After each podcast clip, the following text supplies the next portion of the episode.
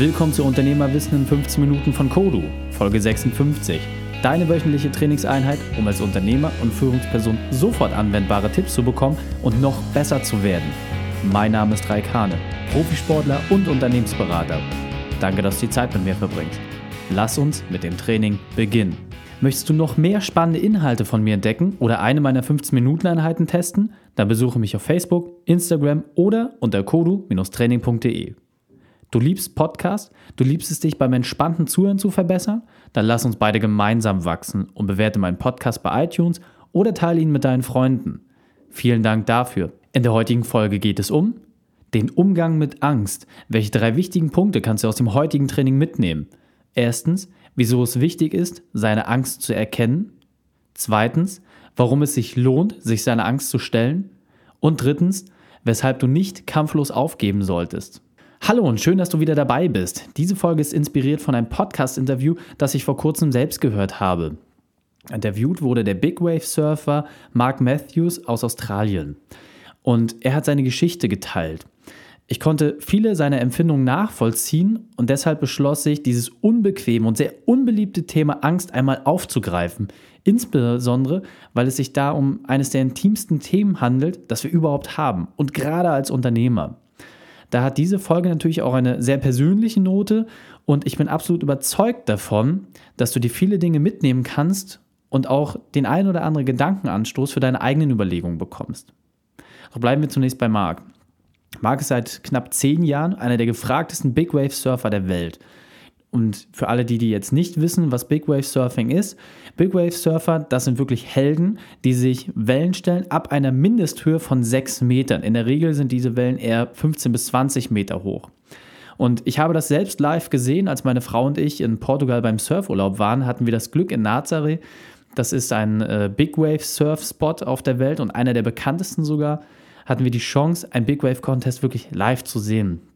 Und das Spannende, als wir dann dort äh, die Klippen heruntergestiegen sind, noch bevor wir die Wellen sehen konnten, haben wir den Donner der brechenden Wellen gehört. Und es hat sich wirklich angehört wie Kanonenschüsse. Und deswegen war es für mich umso faszinierender zu sehen, wie die Surfer von Jetskis in die Wellen gezogen worden sind, weil man anders gar keinen Zugang zu derartigen Monstern bekommt. Und die Bilder, wenn man sie mit eigenen Augen gesehen hat, lassen dann wirklich den Atem stocken. Ein Mensch, der auf einem Board von einer Wasserlawine verfolgt wird, die mehr als haushoch ist. Das war wirklich unglaublich. In den Shownotes verlinke ich dir natürlich ein Video, dass du mal einen Eindruck davon bekommst, was die Naturgewalten dort wirklich ausrichten und was es bedeutet, sich dieser Naturgewalt zu stellen. Und wir sahen natürlich nicht nur die erfolgreichen Versuche, sondern auch die Versuche, die nicht so erfolgreich endeten. Und das war immer genau dann, wenn die Welle natürlich schneller war als der Mensch. Und deshalb verstand ich, warum es auch nur so wenig Big Wave Surfer gibt auf der Welt. Später ließ ich mir dann nochmal wirklich erklären, welche Vorbereitung es bedarf, um einen derartigen Einschlag wirklich auch verkraften zu können. Das heißt, die Herren und Damen, die Big Wave Surfer sind, müssen mindestens drei Minuten lang die Luft anhalten können und brauchen eine extrem gute Orientierung unter Wasser und auch spezielle Techniken, um nicht das Bewusstsein unter Wasser zu verlieren. Diese Vorbereitung kostet natürlich ganz, ganz viele Jahre hartes Training und man muss sich da wirklich drauf festlegen und es auch wirklich wollen, weil es auch wirklich ein mentales Thema ist. Umso spannender fand ich es, als Matthew dann gefragt wurde, was seine größte Angst ist und er dann im Interview folgende Antwort sagte. Der Ozean und vor Menschen sprechen. Und paradoxerweise verdient er mit beiden Sachen sein Geld. Und da stellte ich mir noch die Frage, was treibt ein Mensch an, der Angst vor dem Ozean hat und Big Wave Surfer ist und außerdem es fürchtet, vor Gruppen zu sprechen und gleichzeitig Public Speaker ist? Und eine Angst, die noch viel schlimmer ist als diese, das ist ein Antrieb. Die Angst, ein langweiliges Leben innerhalb seiner Komfortzone zu fristen, in dem genauen Wissen darüber, dass er unter seinem Potenzial handelt und dieses nicht ausschöpft. Diese Angst ist für ihn das Schlimmste auf der Welt und auch gleichzeitig die Motivation, sich seinen anderen Ängsten zu stellen und durch diese schwarzen Löcher hindurchzugehen. Mich hat diese Geschichte wirklich extrem beeindruckt und vor allem auch zum Nachdenken angeregt. Ich habe mir daraufhin die Frage gestellt, wovor habe ich eigentlich Angst? Was ist mein schlimmster Albtraum, der jetzt wahr werden könnte? Ich bin ganz ehrlich, diese Frage war für mich sehr, sehr schwer und unbequem. Ich habe so viele Dinge erlebt, tolle Momente, tolle Erlebnisse, aber auch sehr viele negative Dinge. Und jetzt zu bestimmen, wovor ich aktuell am meisten Angst habe, ist mir wirklich extrem schwer gefallen. Insbesondere, weil es ja auch aus psychologischer Betrachtung ein Thema ist, das wir immer von uns wegschieben wollen, um uns auch selbst zu schützen. Und daher habe ich einfach versucht, mich daran zu erinnern, wovor ich in der Vergangenheit extrem große Angst hatte. Und ich habe da einfach mal so ein bisschen geguckt, was war. Und ein Moment, der ist mir wirklich sofort in Erinnerung gekommen. Ich habe meine gesamte Kindheit irgendwie in Sportstätten verbracht, entweder bei Leichtathletik-Wettkämpfen, wo ich selbst aktiv war, oder im Bootshaus bei den Kanurennen, wo mein Vater dann als Trainer aktiv war. Und früher war für mich immer das Thema Versagenangst extrem groß. Angst bei dem Laufen nicht die Erwartungen meiner Eltern, meines Trainers und meines Teams zu erfüllen. Die Angst, nicht alles gegeben zu haben und Menschen zu enttäuschen. Und als ich dann zwölf Jahre alt war, fragte ich mich, wofür das alles? Wofür dieser Druck mit fünf bis sieben Mal pro Woche Training, diese harte Disziplin, der fehlende Spaß und lediglich ein Pflichtbewusstsein im Kopf zu haben, was mich immer wieder die Laufschuhe anziehen ließ. Also fragte ich meinen Trainer und meine Eltern, unabhängig voneinander, die mich immer sehr gepusht haben, für wen laufe ich? Die Antworten waren für die Medaillen, das Team, für den Trainer, für deine Eltern. Die einzige Antwort, die nicht kam, war, du machst das für dich. Und in diesem Moment habe ich mich mit meinen kindlichen zwölf Jahren gegen meinen Trainer, gegen meine Eltern und gegen mein Team entschieden und beschlossen, mit Leichtathletik aufzuhören. Genau eine Woche später habe ich dann mit Breakdance begonnen, habe das 14 Jahre lang durchgezogen, sehr erfolgreich. Sowohl bei Wettkämpfen als auch bei Shows hatte ich wirklich große Erfolge, tolle Erlebnisse und sogar die Chance, Geld damit zu verdienen. Und das ist ein neuer Weg für mich gewesen, den ich so nie kennengelernt hätte. Und ich habe wirklich festgestellt, in diesem Moment habe ich mich meiner größten Angst gestellt. Und das Spannende für mich war, sowohl mein Trainer, mein Team als auch meine Eltern, die mich dann bei Auftritten gesehen haben, auf Videos, auf Fotos, waren dann auf einmal stolz darauf, mich zu kennen. Das heißt, diese Versagenangst, die ich hatte, war komplett unbegründet. Mir fehlte lediglich die Perspektive, das zu erkennen. Und es gab noch so einen Moment, wo ich extrem große Angst verspürte, viele, viele Jahre später, während meines Studiums. Ich hatte mich während meines dualen Studiums selbstständig gemacht und mit dem Consulting begonnen. Und wie üblich zu Beginn einer jeden Selbstständigkeit liegt zum Anfang sehr, sehr viel Arbeit an. Und das alles unter einen Hut zu kriegen, das heißt die Uni, das Unternehmertum, den Sport, die Freundin, das war natürlich sehr, sehr schwierig und natürlich drohte dieses Spannungsfeld mich irgendwann zu zerreißen. Insbesondere bei einem dualen Studium, wo man das, was normalerweise in sechs Monaten passiert, in eine Phase von nur neun Wochen reingepresst bekommt. Das ist wirklich ein sehr, sehr toughes Programm, was nicht so viele bestehen und deswegen war es umso anspruchsvoller. Das heißt, ich war gleichzeitig Unternehmer, Sportler, hatte eine Freundin und musste irgendwie natürlich meine Miete bezahlen, mein Studium bezahlen. Das heißt, ich hatte auch viele, viele Punkte, die auf mich eingeprasselt sind. Und wenn das alles abgehakt war, dann musste ich mich natürlich auch immer irgendwie um meine Kunden kümmern, um natürlich auch meine Miete überhaupt sicherstellen zu können. Und dann kam es, wie es kommen musste ich hatte natürlich immer dieses Spannungsfeld. Entweder habe ich sehr viel Zeit mit meiner Freundin verbracht oder mit dem Sport. Aufgrund der Fernbeziehung war das äh, natürlich manchmal auch nicht so einfach, das alles unter einen Hut zu bekommen. Oder ich habe extrem viel lernen müssen, habe deswegen meinen Umsatz ähm, natürlich nicht so auf die Beine bekommen, wie ich es mir vorgestellt habe. Es waren viele Punkte auf einmal und am Ende meines Studiums kam dann wirklich so ein Zenit, wo alles drohte zu zerbrechen. Also wirklich alles.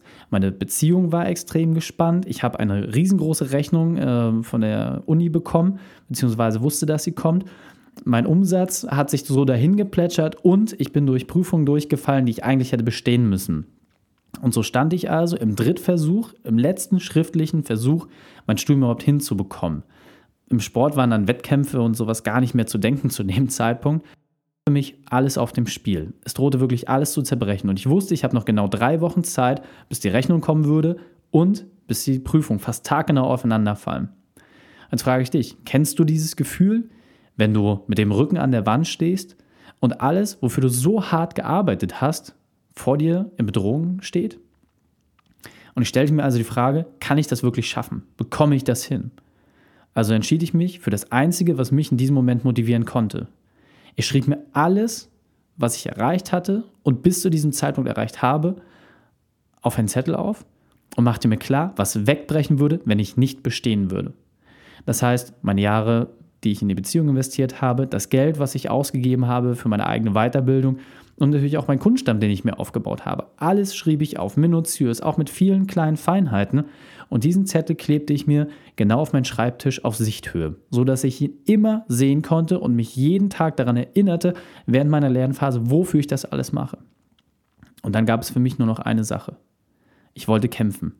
Ich wollte wirklich kämpfen und zwar für jeden einzelnen dieser Bereiche. Ich wollte es schaffen und auch wenn es mich zerreißt, es war es mir komplett wert, denn wenn ich schon die Chance hatte unterzugehen, dann wollte ich wenigstens wissen, dass ich alles gegeben habe.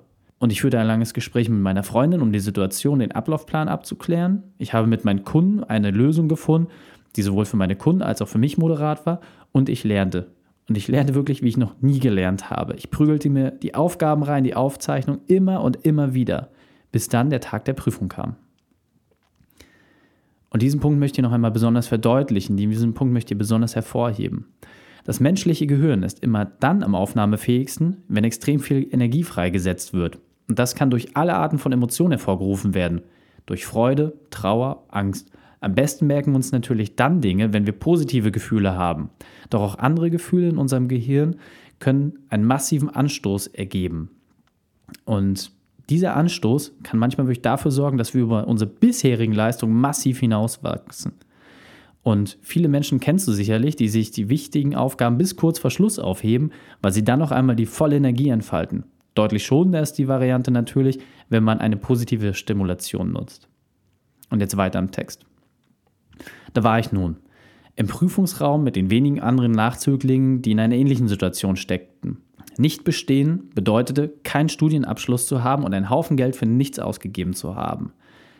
Und das Greifen des Stiftes, ich merkte schon, wie meine Hand wirklich zittrig war und ich noch nie ein derartiges Angstgefühl verspürt habe. Selbst Auftritte vor 6000 Menschen waren nicht so aufreibend für mich wie diese Situation.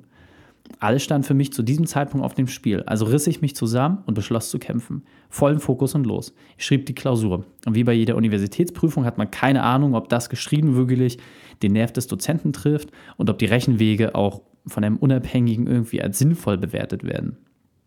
Dennoch, ich schrieb weiter und weiter und weiter. Auf einmal der Schlusston, kurzes Abgeben, Verabschieden und Warten. Zwei Wochen warten. Ich habe gewartet und fast stündlich meine Mails gecheckt, um endlich zu erfahren, wie es jetzt weitergehen würde. Die Zeit des Wartens habe ich genutzt, um mich um meine Freundin zu kümmern, im Sport nachzugehen und auch das Verhältnis zu meinen Kunden wieder zu stabilisieren und besser aufzubauen. Sport, Freunde und Umsatz erholten sich sehr, sehr schnell. Das heißt, ich habe drei Bereiche schnell wieder hinbekommen. Und dann endlich kam das Ergebnis. Ich habe eine 2,0 geschrieben. Und ich gehörte damit zu den besten 5% von über 400 Studenten, die diese Klausur schreiben mussten. Mein Verstand hat es irgendwie geschafft, alles so richtig zusammenzubringen und mir dieses grandiose Ergebnis zu liefern. Rückwirkend betrachtet ist dies mit den Anfang 20ern, in der ich dort gewesen bin, eine sehr, sehr prägende und auch wichtige Erfahrung für mich gewesen. Meine damalige Freundin ist heute meine Frau. Ich bin nach wie vor als Sportler aktiv und erfolgreich und mittlerweile sogar auf der WM auf dem Podiumsplatz gewesen. Auch geschäftlich hat sich alles prächtig entwickelt. Und hätte ich damals nicht den Mut aufgebracht, mich meiner Angst zu stellen, hätte ich alle Prüfungen, die danach kamen und die deutlich härter waren, niemals bestehen können. Und daher ist es gut, Angst zu haben und noch deutlich wichtiger, sich seiner Angst zu stellen. Fassen wir die drei wichtigsten Punkte also noch einmal zusammen. Erstens, identifiziere genau die Dinge, die dir Angst bereiten. Zweitens, nutze deine Angst, um alle Kräfte zu mobilisieren. Und drittens, stelle dich deiner Angst. Die Shownotes dieser Folge findest du wie immer unter kodu-training.de slash 56. Alle Links habe ich dir dort aufbereitet und du kannst die Inhalte der Folge noch einmal nachlesen. Wenn du den Podcast noch nicht abonniert hast, dann einfach auf kodu-training.de slash podcast gehen, dir den für dich passenden Player aussuchen, um jede Woche neue Inhalte zu bekommen. Ich freue mich über jeden Kontakt mit dir, ob bei Facebook, Instagram oder eine Bewertung auf iTunes. Teile diese Folge auch gern mit deinen Freunden und Bekannten, für die das Thema auch interessant sein könnte. Verlinke meinen Namen bei Facebook oder bei Instagram, dann kann ich mich sogar persönlich bei dir bedanken. Danke, dass du Zeit mit mir verbracht hast. Das Training ist jetzt vorbei. Jetzt liegt es an dir und damit viel Spaß bei der Umsetzung.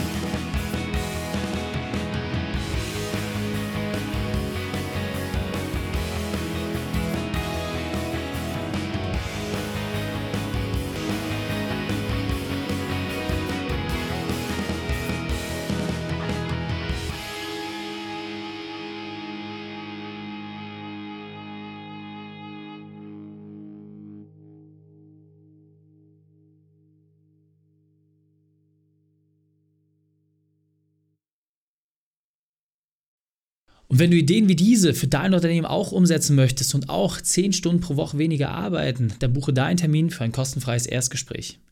Dann sprechen wir gemeinsam und schauen, mit welcher Methode wir dich am schnellsten voranbekommen. Geh einfach auf reikane.de slash Austausch und buche dein kostenloses Erstgespräch. Einfach eintragen und dann sprechen wir schon bald persönlich miteinander. reikane.de slash Austausch.